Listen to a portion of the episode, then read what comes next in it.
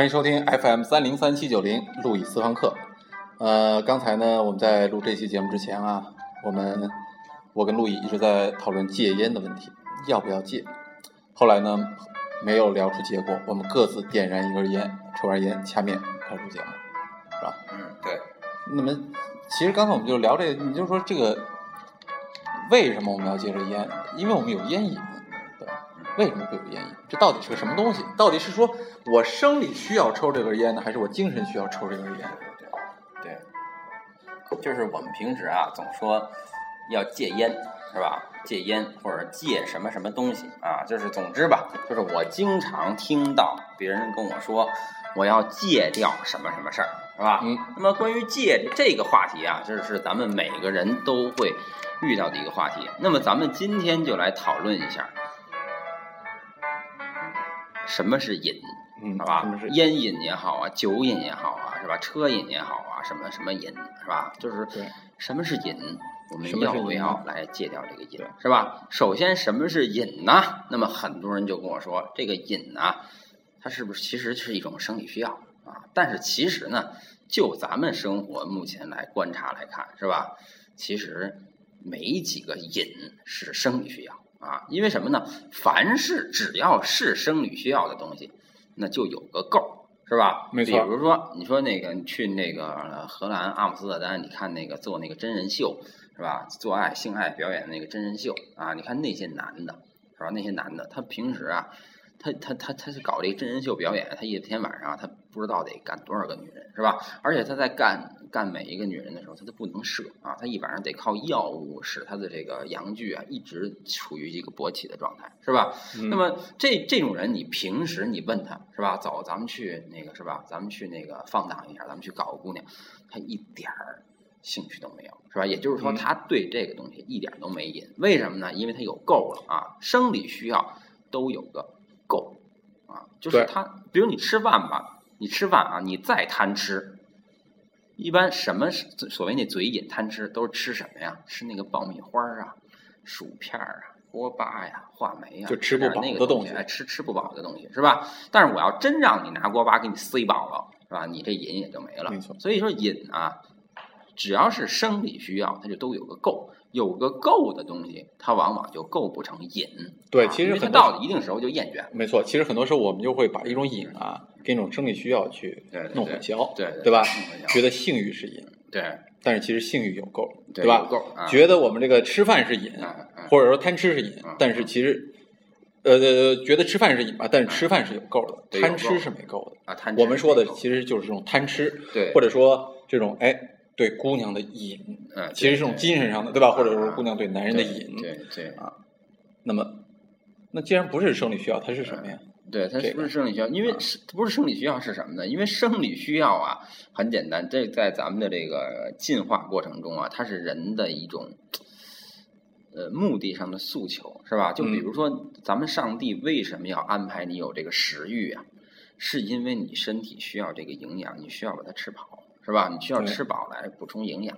那么为什么安排你有这个性欲呢？因为你要这个传宗接代，所以人体有这么一个东西，是吧？所以它还会给人各种快感和器官，让你去享受这些，对，是吧？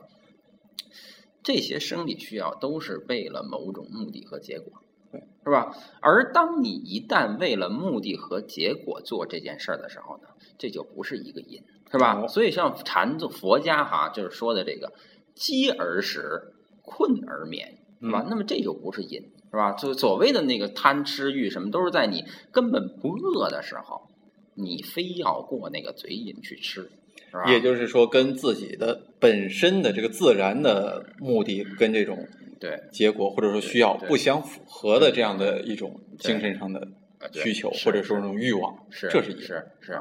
就比如说咱们穿衣服，它不是瘾，但是呢，你要非要说强迫自己穿什么什么样的衣服。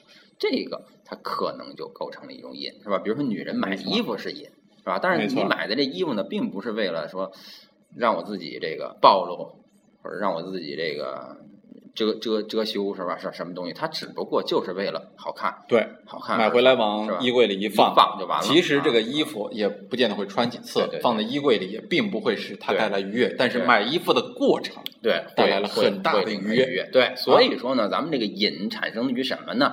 就产生于对某种事物过程中愉悦的追求，是吧？啊而往往这个结果是我们所忽略的，甚至说我们要把这个结果给屏蔽掉。就比如说古罗马人，他们由于为了想满足自己这个贪吃的欲望，甚至要干嘛呢？就是吃完了东西以后，我抠嗓子眼儿，把这个东西吐出来以后接着吃，接着吃因为这样的话我就不饱了。是不是？大家可以脑补一下。对对，所以以现在有各种的药啊，都是什么呀？都是说，比如说这个春，就是说这个各种那个所谓房事用品，就是所谓那个治早泄的药，嗯是吧？其实真没没有多少人早泄啊。说他妈那个说我三至五分钟就泄了啊。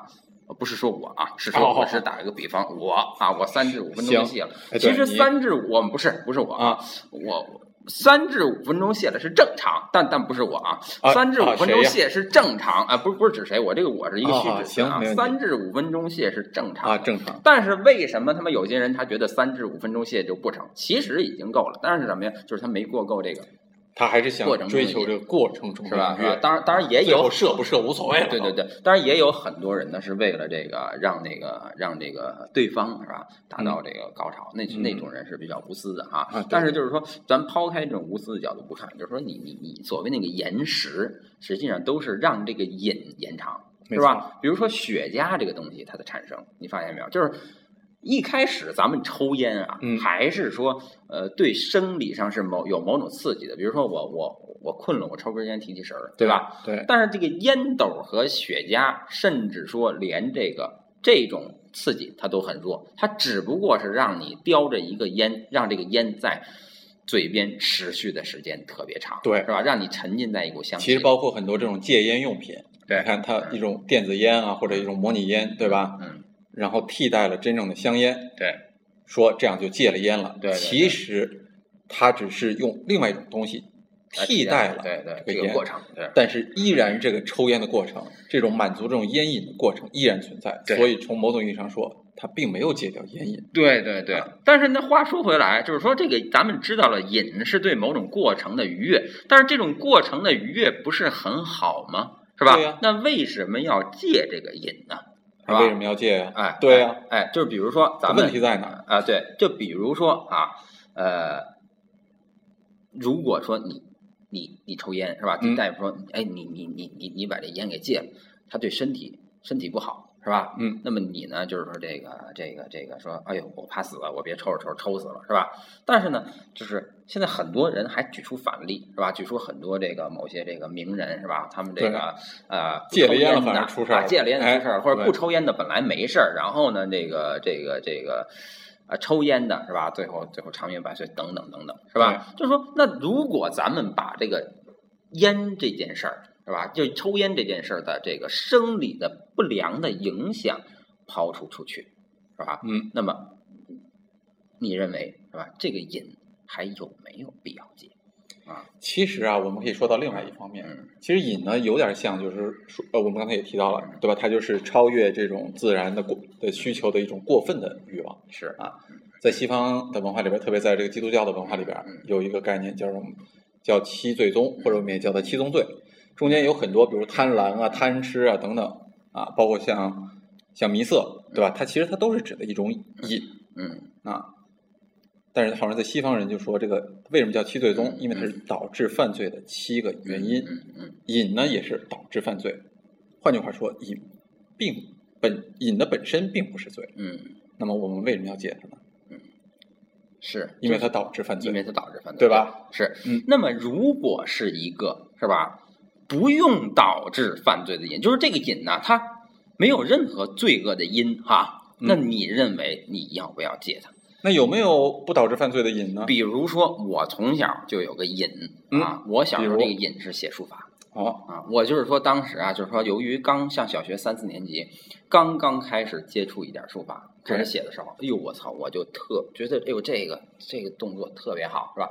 天天特别迷恋的写这书法，当然写的不怎么样啊，但是就是说觉得写字儿这个乐趣非常好。对，但后来的结果就是天天写字儿，也不上课，也对，不干然后。结果我就特第一干什么就想写字儿，老想写这个字儿，于是我们家人就让我把这书法给戒了，啊对，因为你这个瘾干扰到了你的其他的正常生活。啊哎，干扰干扰到其他正常生活是吧？那就比如说，哎，你看啊，所以就是说这个瘾啊，就是咱们先就是如果假设说啊，假设说就是咱咱你刚才说这个瘾它干扰到正常的生活啊，假设这个瘾写书法这个瘾它不干扰到正常生活是吧？嗯，你觉得我该不该戒？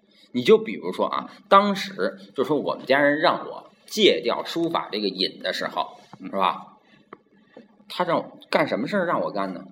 打麻将让我干，哟是吧？打麻将让我干，打麻将也是扑克让我干。你听我说啊，打麻将让我干，打扑克让我干，钓鱼鼓励我去干，踢球鼓励我去干。但是这些事儿呢，同样是吧？它也会，这它它它影响到我的学习。但是他为什么就是说这个时候是吧？我们家人要要要要让我把这个瘾戒掉。那么当时我小的时候呢，对这个事儿也非常的不理解，是吧？那么就觉得这个事儿呢是是耽误了我这个学，因为认为家里啊可能是认为耽误了学习是吧？耽误了一个孩子正常的发展啊。但是我到现在为止，我跟很多人谈过这个问题，大家就说你们家人都有病是吧？没有人听说从小爱写书法孩子影响到这孩子发展，大家家里都他妈恨不得让这孩子培养他妈那个书法的兴趣是吧？我他妈我们家人把书法给戒了，直到现在我那字儿写的这么烂是吧？还有还有这个这个这个原因是吧？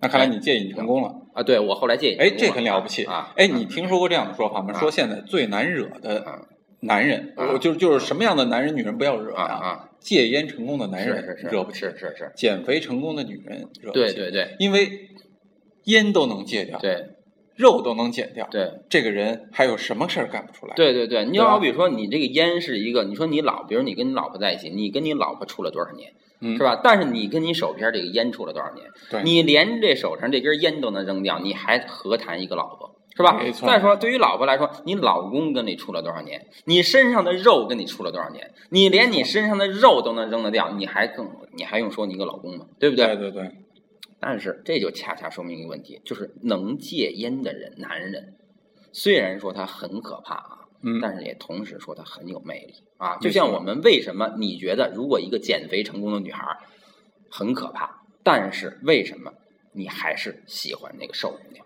是吧？对其实我们最喜欢、最喜欢的姑娘，其实不是那个减肥成功的女孩是那个天生就瘦的姑娘。对，其次是减肥的姑娘，啊，不是，其次对，其次是减肥成成功功的姑娘，再其最次次是减肥肥不过程成功的姑娘。过程中啊，对不啊，这这不这不成功的姑娘是吧？那么就是说，这个为什么瘦女孩好看？其实就是说，除了她这个表面的这个嗯造型给你的刺激以外，视觉刺激以外啊，其实在人的长期的进化生理选择中，就是说这个，因为咱们看这个欧洲中世纪的这个。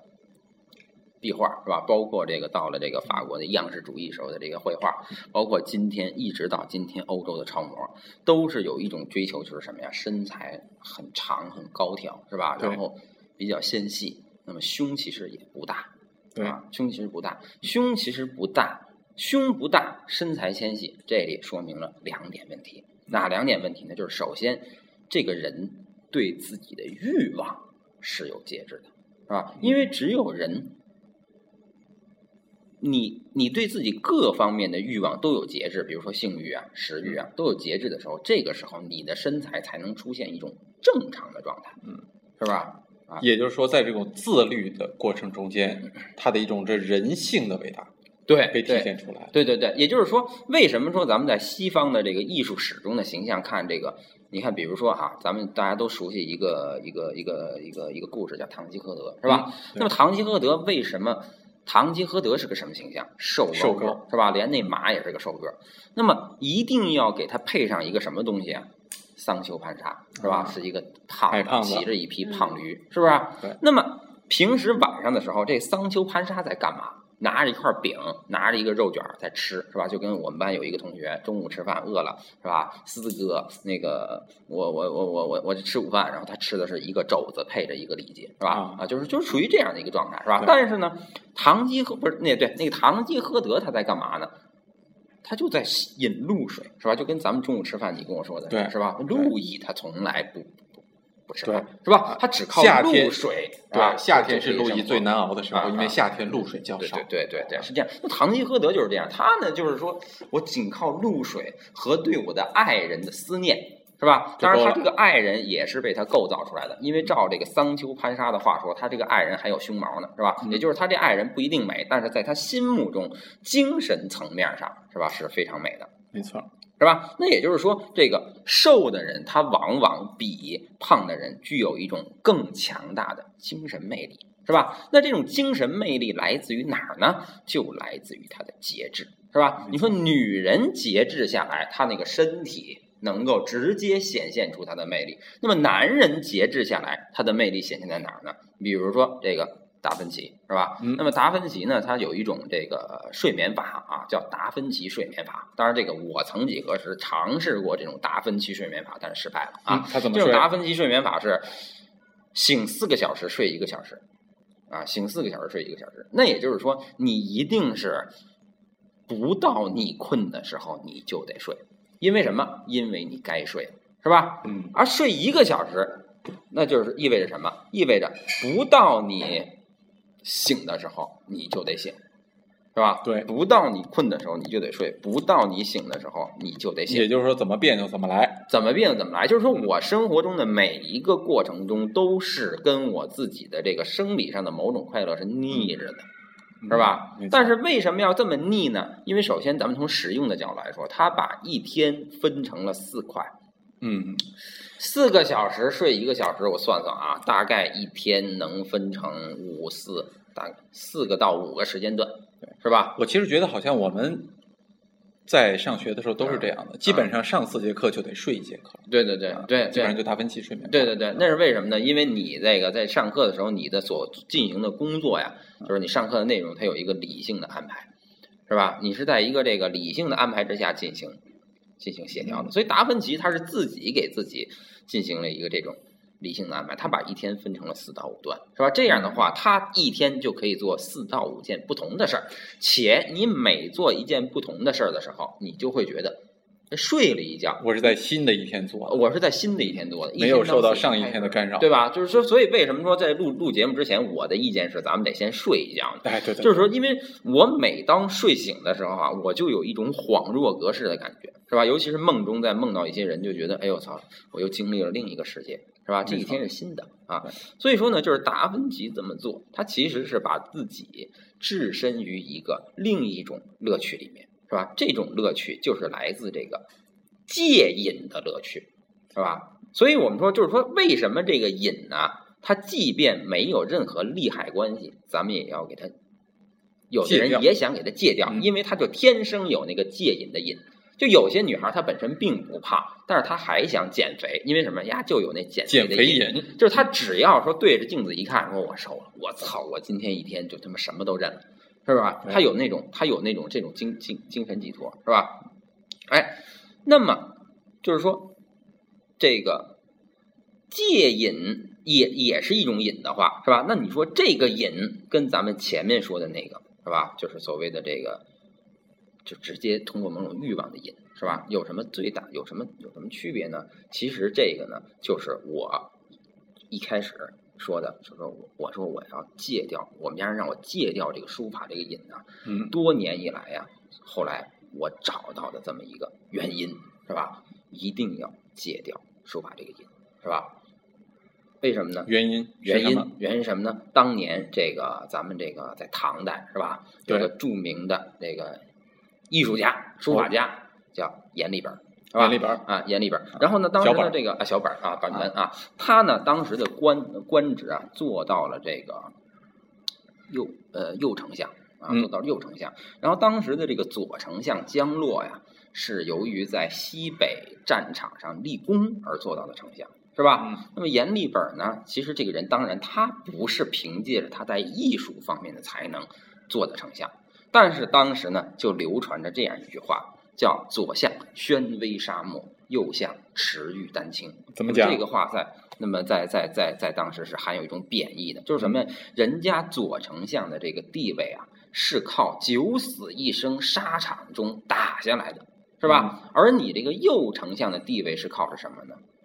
会画点画，会写点字儿而得来的，是吧？所以阎立本对这个事儿非常的敏感，所以告诉子孙不得习画，是吧？你听听，今天有谁会告诉自己的孩子说，以后你不能学画画，你不能学书法，是吧？为什么这些都不能这么做呢？因为在中国文化里有这么一个，也就是《论语》中有这么一个美学价值，这个美学价值叫君子不器。是吧？君子不器指的就是，如果你是一个君子，什么是君子？其实简单的说就是上等人，是吧？如果你是一个上等人，你就不能专一所长，你就不能做一，就不能让一件事情把你的这个心给束缚住。所以在中国古代，凡是那个一天到晚倾心于一件事儿，不管你是倾心于书画也好，是吧？倾心于打仗也好，倾心于读书也好。你只要倾心于一件事儿，中国古人都觉得你是痴傻痴，是吧？比如说书痴啊、画痴啊，《聊斋》里面不就有个书痴嘛？对，是吧？那出娘子，你这个痴，你的整个的对宇宙的认识就被一个很小的局部给束缚住了，是吧？所以陶渊明在辞官之后，是吧？写的那个《归去来兮》里面才说。既自以心为形役，悉惆怅而独悲。说我以前的心呐，被一个具体的事儿所束缚住了，是吧？那现在呢，我解脱了，嗯，我就，我就，我就那什么，是吧？对，所以我们录这期节目的目的呢，也就是希望大家对能够通过对对于我们这个瘾的讨论，对，最终呢，达到我们的心灵啊，能够冲破这种具体的某一件或者某几件事的对束缚，对，也就是这个瘾。对，最终达到一个大道无形，对对，心灵自由的境界。对对，就是这个状态啊，就是，这个状态。感谢陆毅老师，我们今天节目先到这里，下期再见。好好好。